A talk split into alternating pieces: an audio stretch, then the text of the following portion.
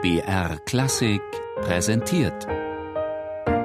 Stichwort: Lexikon der alten Musik. Immer sonntags in der Sendung Tafelkonfekt um 13.05 Uhr. Suite D. Barocke Kompositionsform der meist tänzerischen Art.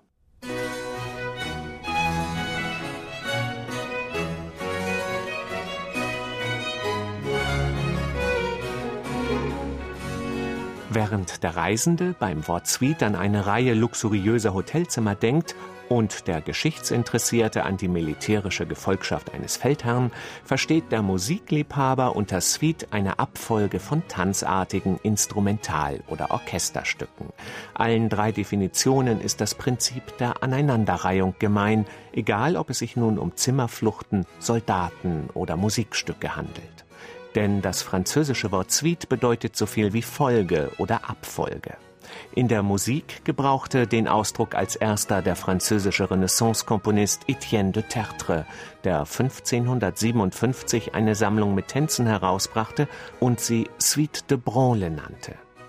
Doch sollte es noch lange dauern, bis aus dem Wort Suite ein musikalischer Gattungsbegriff wurde. 1713 definierte Johann Matheson den Terminus in seiner Schrift das neu eröffnete Orchestre so. Suiten sind solche Instrumentalsachen, die erstlich eine Ouvertüre, Symphonie oder Intrade und nachgehends, nach des Komponisten Gutbefinden, eine ganze Reihe allerhand Piecen, als da sind Allemonden, Couranten und so in sich begreifen.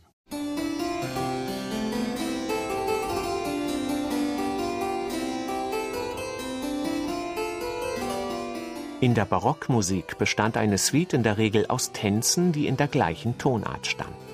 In Deutschland war es Johann Jakob Froberger, der die Abfolge Allemande, Courante, Sarabande und Gigue durchsetzte, aber natürlich konnten auch Menuett, Gavotte, Bourrée und andere Tänze in die Suite eingeschoben werden. Bis zu 30 verschiedene hat man bei Georg Philipp Telemann nachgewiesen. Doch bei fast allen Komponisten waren das oft keine echten Tänze mehr, sondern stilisierte, erklärt der holländische Cembalist Bob van Asperen. Es ist wohl sinnvoll, um das zu unterscheiden in Gebrauchssuiten und Kunstsuiten. Aber wo die Grenze liegt, darüber kann man sich streiten, aber es liegt doch vor der Hand, wenn die Musik so frei komponiert scheint wie bei Louis Couperin und Froberger, dass da nicht die Tänzer daneben standen, um den Musiker zu korrigieren, bitte spielen Sie mal im Takt. Ne? Das war wohl Kunstmusik.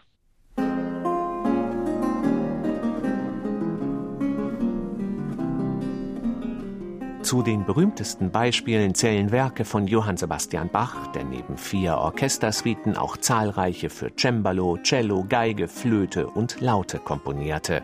Auch Händels Wassermusik und Feuerwerksmusik sind bis heute unglaublich populär.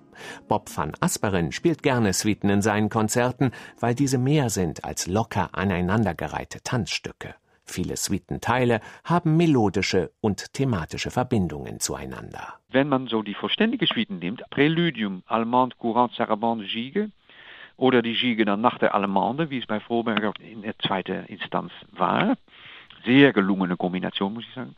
Dann kommt man zu einer herrlichen Abwechslung natürlich und das macht eine, eine große Freude, um das in den Programmen zu haben. Man muss natürlich immer aufpassen, dass man nicht nur Suiten spielt, zu viel nacheinander, weil es, also es sind wirklich Meisterwerke.